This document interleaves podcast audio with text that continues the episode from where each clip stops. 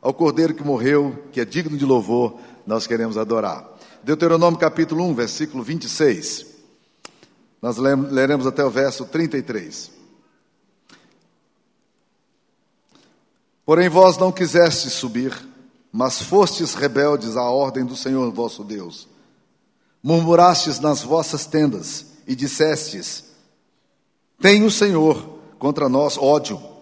Por isso nos tirou da terra do Egito para nos entregar nas mãos dos amorreus e destruir-nos. Para onde subiremos? Nossos irmãos fizeram com que se derretesse o nosso coração, dizendo: Maior e mais alto do que nós é este povo as cidades são grandes e fortificadas até os céus. Também vimos ali os filhos dos Enaquins. Então eu vos disse: Não vos espantei, nem vos os temais. O Senhor vosso Deus, que vai adiante de vós, ele pelejará por vós, segundo tudo o que fez conosco diante dos vossos olhos no Egito, como também no deserto, onde vistes que o Senhor vosso Deus Nele vos levou como um homem leva seu filho por todo o seu caminho pelo qual andastes, até chegardes a este lugar. Mas nem por isso cresces no Senhor vosso Deus, que foi adiante de vós por todo o caminho para vos procurar o lugar onde deveríeis acampar, de noite no fogo para vos mostrar o caminho por onde havíeis de andar, e de dia na nuvem. Esta é a palavra de Deus. Queridos irmãos, existem duas formas da gente viver na vida. A gente vive na, na nossa vida com um estilo de adoração e gratidão, a gente, a gente vive com lamentações, com reclamações, descontentamento e murmuração. Essas duas vias, elas sempre caminham juntas. E a gente precisa mudar de endereço muitas vezes. Se você está morando na rua das lamentações, mude de endereço, venda sua casa, troque o seu apartamento e vá para outro lugar. Vai para a rua dos louvores, do contentamento e da gratidão. Faz muito sentido mudar a, a nossa perspectiva. A Eric Erickson é um, um psicólogo bem conhecido e ele disse uma vez que só existem duas formas de envelhecer. A primeira forma de envelhecer é a pessoa que entra na rua da ingratidão, da murmuração, da lamentação e ela desiste de viver. A outra forma é você continuar envelhecendo com celebração, com louvor e com gratidão. Qual é a rua que você tem optado viver? Por onde você tem andado? Você tem sido uma pessoa de um coração grato, reconhecendo a Deus a bondade e a misericórdia dele por você e glorificando a Deus por isso? Ou você está optando por uma vida de lamúria, eh, de, de reclamação, de descontentamento constante? Este texto aqui, meus queridos irmãos, é muito interessante para a gente entender qual, quais são os pressupostos que estão no coração de uma pessoa que tem gratidão e no pressuposto de uma pessoa que vive debaixo da murmuração. Esse texto aqui é livro, está no livro de Deuteronômio, está iniciando o livro de Deuteronômio, que literalmente, Deuteronômio significa repetição da lei. Nomos, lei, Deutero, repetição. Então, na verdade, o que nós estamos vendo aqui no livro de Deuteronômio é uma repetição daquilo que já aconteceu em Número, daquilo que já aconteceu em Êxodo, daquilo que já aconteceu em Levítico, e agora é como se Deus mais uma vez estivesse dizendo assim: Eu quero repassar com vocês tudo que eu já falei, eu quero recordar vocês de alguns pontos que vocês não podem esquecer. E aí nós vamos então agora entrar no livro de Deuteronômio. Essa, esse é o livro de Deuteronômio. Por isso que quando ele começa no versículo 26, ele começa dizendo: Porém, vós não quiseste subir. Está relatando alguma coisa que do, no passado aconteceu e que, a, que Deus agora está dizendo, tentando lembrar o povo do que aconteceu no passado e o povo não fez. Vocês não quiseram subir.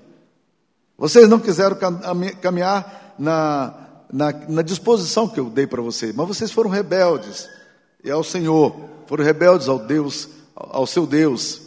E aí, meus queridos irmãos, algumas coisas levaram exatamente essas pessoas, o que eu chamo aqui de pressupostos da murmuração, a viver essa vida de murmuração. Porque no versículo 27 ele vai falar: Murmurastes nas vossas tendas. Eles começaram a murmurar. E onde é que eles murmuraram? Nas tendas. É uma coisa meio interessante, porque murmuração tem sempre um componente do, da intimidade. Quem ouve a murmuração é a gente mais próxima. É que gente, gente que está na sua casa. Tenda era o lugar onde as pessoas habitavam. Eram as casas, era a cozinha da, das pessoas. Muitas pessoas assentam-se à mesa agradecem o alimento, ou não agradecem muitas vezes, e depois que agradecem o alimento, passam a reclamar de tudo e a murmurar o tempo todo de novo, como se tivessem esquecido da razão pela qual nós estamos ali nos alimentando. A Francis Schaeffer usou uma vez uma expressão muito interessante, dizendo que o maior sofrimento do ímpio é se sentar à mesa e comer o pão que foi providenciado pelo inimigo dele, Deus. E ele tem que comer daquilo que Deus deu para ele. E ele não é capaz de dizer muito obrigado àquilo que o Senhor me deu. O texto bíblico está dizendo: vocês murmuraram na tenda de vocês. Olha como isso é, é, é sério, meus queridos irmãos. Porque é na casa da gente onde a murmuração, a ingratidão, o descontentamento aflora. É ali, eu, nos nossos lares, em que as coisas do nosso coração insatisfeito brotam de uma forma muito clara, mas Deus está ouvindo. Ele diz: vocês murmuraram na tenda de vocês. Quando vocês entravam para a intimidade de vocês, vocês não tinham louvor. Quando vocês entravam para o quarto de vocês, vocês não tinham gratidão. Vocês optaram por viver uma vida de murmuração, de reclamação. Esse é o estilo de vida de vocês. Agora preste atenção do que o texto está falando. Vocês murmuraram no coração de vocês e vocês disseram: Tem o Senhor contra nós ódio. Olha que pressuposto estranho. O que está na mente daquele povo de Deus é o seguinte: Deus nos odeia. O que leva, o que nos leva a murmurar é sempre uma ingratidão que nós temos em relação a Deus. É um problema mal resolvido com Deus. E é interessante como a gente faz isso. Quando Moisés foi reclamar para Deus, dizendo: Não, o povo está reclamando contra mim, já não aguento mais, eu não estou suportando mais liderar esse povo. Deus disse: Para lá, Moisés, nem reclamar não. A murmuração deste povo não é contra você, é contra mim. Porque, em última instância, quando você murmura, quando você reclama, a sua ingratidão, na verdade, está refletindo uma questão de que você não está entendendo quem é o seu Deus e o que o seu Deus está fazendo por você. É assim que a gente faz. A ingratidão, a murmuração, tem a ver com o fato de que você tem uma suspeita séria contra Deus. Você acha que Deus deveria lhe dar mais do que Deus está lhe dando, e por isso você começa a reclamar no seu coração e na sua tenda. Você diz: Deus me deve alguma coisa. E Deus não me deu o que eu acho merecedor daquilo que eu deveria receber. E aí eu estou irritado com a minha vida, porque eu sei que em última instância quem deveria ter me dado é Deus e Deus não me deu. Vocês estão percebendo, meus queridos irmãos, como é que, o que qual é o pressuposto da murmuração? O pessoal estava dizendo, Deus tem ódio contra nós. Como assim? Deus tem ódio contra nós. Deus está guiando o povo do deserto, Deus está cuidando do povo, e o povo está dizendo, Deus tem ódio contra nós. Há um texto de Provérbios 19, capítulo, eh, capítulo 19, versículo 3, que me chama muita atenção, meus queridos irmãos. Provérbios 19, versículo 3. Olha o que esse texto diz. Olha que frase forte. A estutícia do homem perverte o seu caminho. A tolice do homem, a loucura do homem, perverte o seu caminho. Mas é contra o Senhor que o seu coração se ira. Interessante, né? É uma forma irônica da Bíblia dizer: esse cara é estuto, ele é tolo, mas a ira dele se volta contra quem? Contra Deus. Ele está zangado com Deus. Como é que está o seu coração em relação a Deus? Muitos anos atrás, coisas de Jalma, né? Jalma Wilding, querida demais, saudosa Jalma. Eu estava dando um estudo bíblico aqui nesse, nesse mesmo espaço, havia um grupo de umas 20, 25 mulheres nesse lado aqui, e eu estava falando alguma coisa sobre confiança em Deus. E ela levantou a mãozinha dela, e quando ela levantava a mão dela, não era alguma coisa muito fácil de resolver, né? As questões teológicas dela sempre eram muito, muito bem elaboradas. E ela disse: Pastor, o meu problema não é que eu não confio em Deus. O meu problema é que eu desconfio de Deus. Hum, sério, não? E ela estava sendo absolutamente honesta. E eu tenho a impressão de que nós temos uma suspeita luciférica, adâmica, essa coisa que vem do diabo mesmo, essa coisa que vem lá do Éden. Não foi assim que Satanás conseguiu convencer Adão de que ele deveria comer do fruto do conhecimento do bem e do mal, desobedecendo e rebelando-se contra Deus? Ele levantou alguns pressupostos dizendo: Olha, Deus não está bem intencionado com vocês. Deus está mentindo para vocês, porque Deus sabe que no dia que vocês comerem, comerem do conhecimento do bem e do mal, vocês serão iguais a Ele, Deus não quer competidor. Está percebendo? Deus tem ódio de vocês.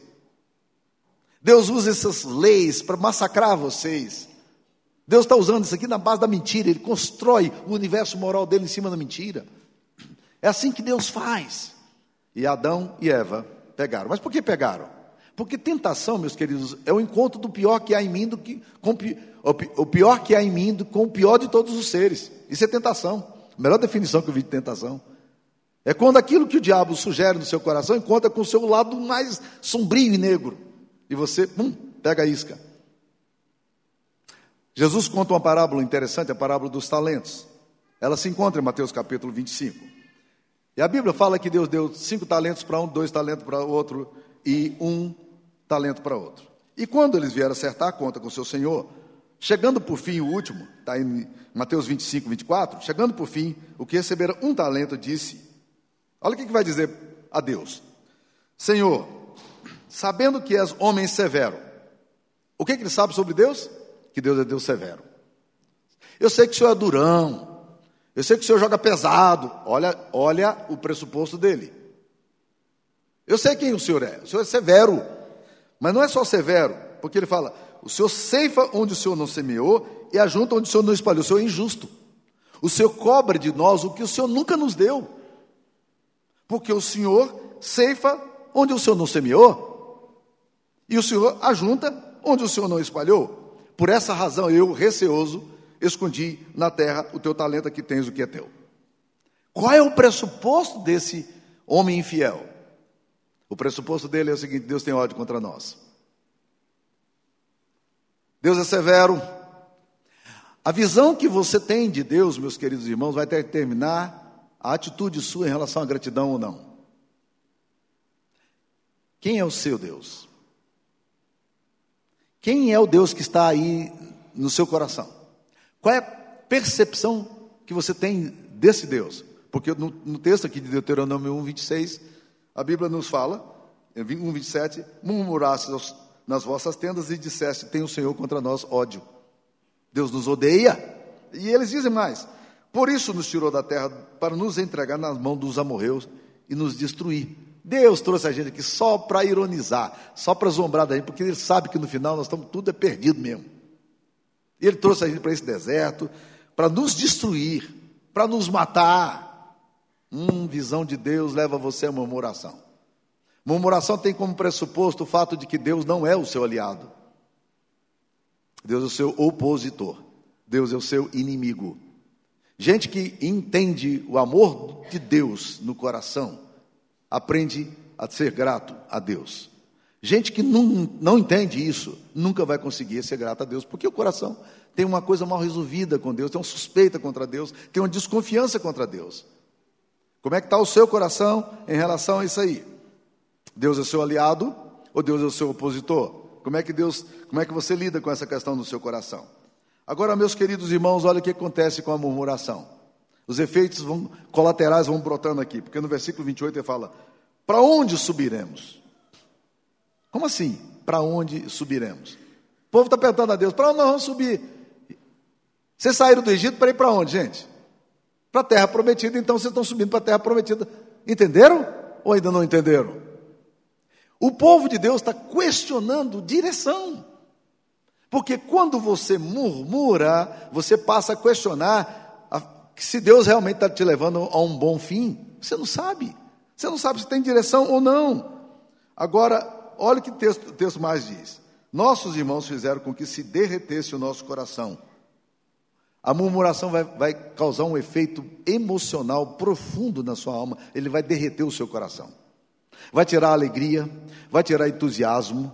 Você já viu uma pessoa murmuradora, mal-humorada, ser uma pessoa realizada? Não.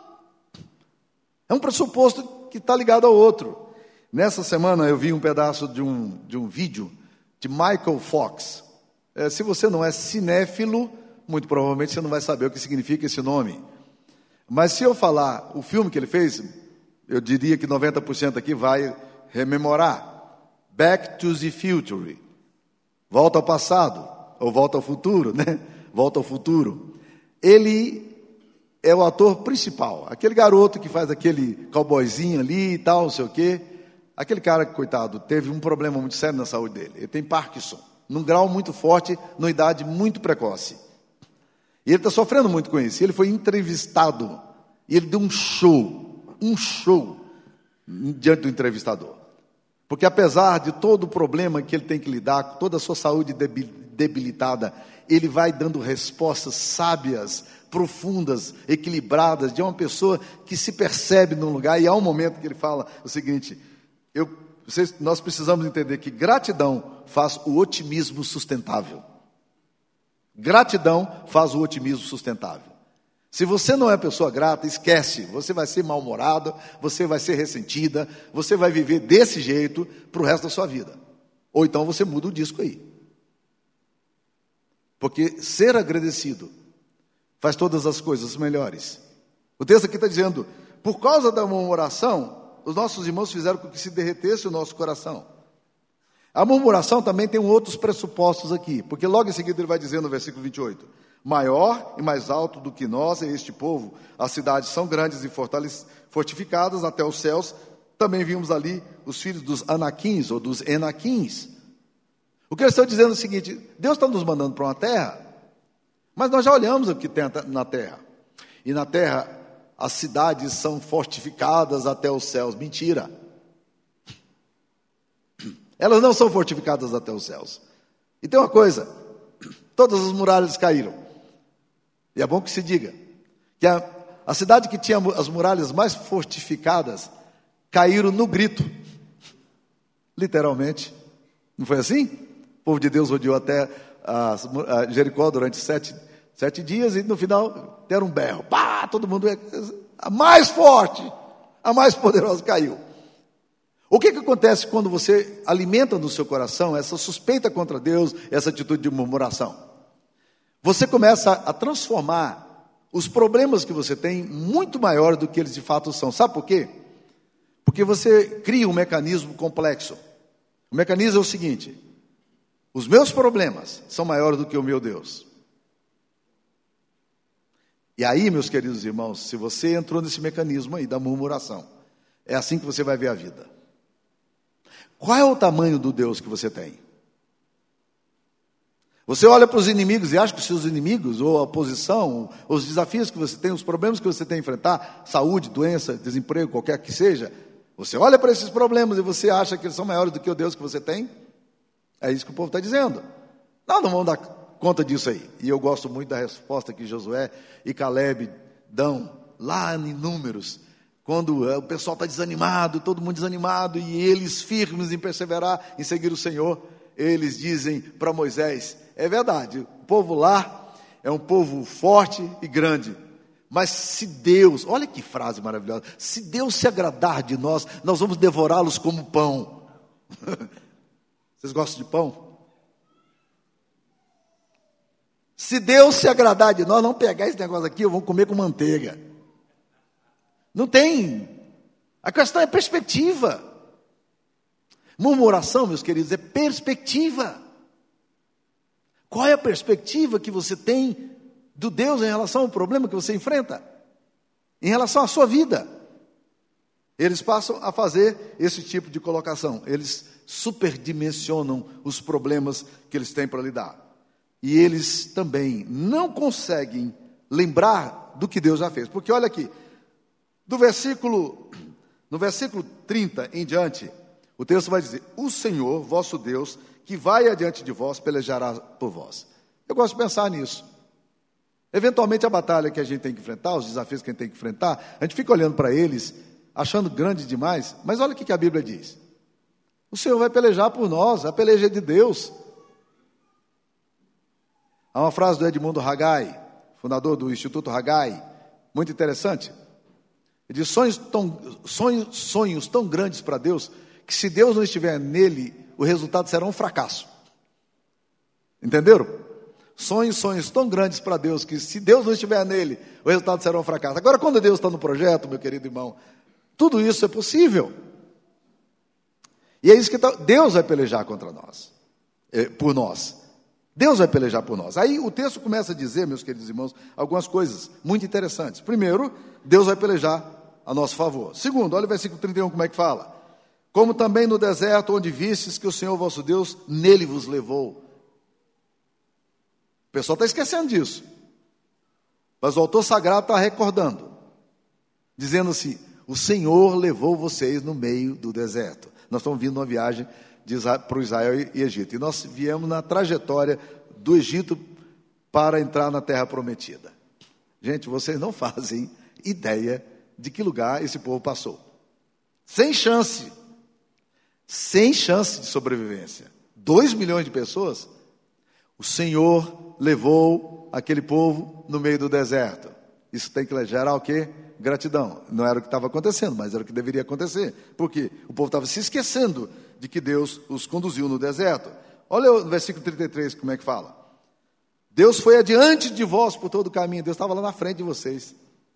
Ele não apenas deu direção, mas ele também foi adiante.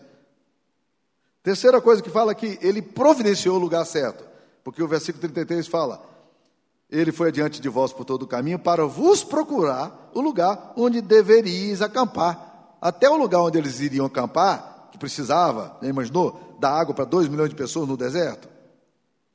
Deus, Deus precisava providenciar o local onde eles deveriam acampar. E Deus foi providenciando. Mas a, a ingratidão não ajudava esse pessoal a ver tudo isso. Olha que, o que mais que esse texto nos diz. Ele cuidou das necessidades específicas que vocês tiveram. Versículo 33.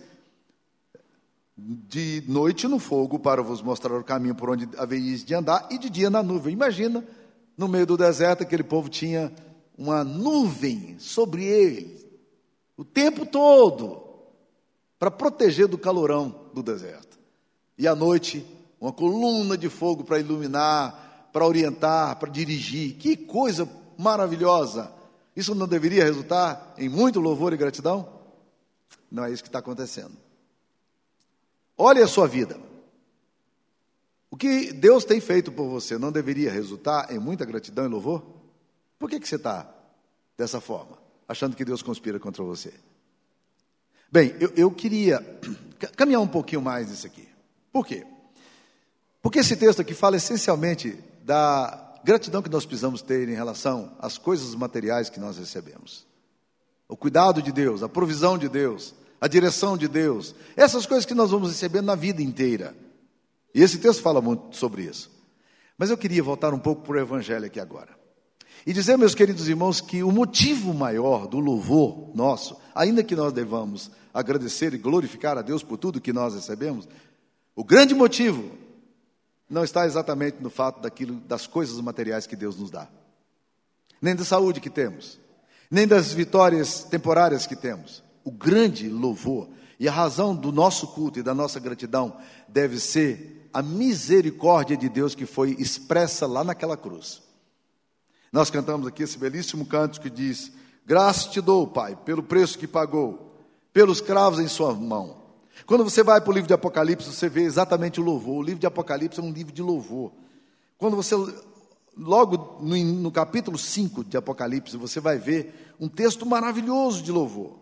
Muitos cânticos, já, muitas músicas já foram colocadas nesses, nesse texto aqui de, de Apocalipse. Mas o centro do louvor e da gratidão não era exatamente coisas materiais que eles receberam. Mas olha o seguinte: no capítulo 5, versículo 9 diz: E entoava um novo cântico, dizendo: Digno és de tomar o livro e de abrir-lhe os selos, porque foste morto e com teu sangue compraste para Deus. Os que procedem de toda tribo, língua, povo e nação e para o nosso Deus os constituísse reino e sacerdotes e reinarão sobre a terra.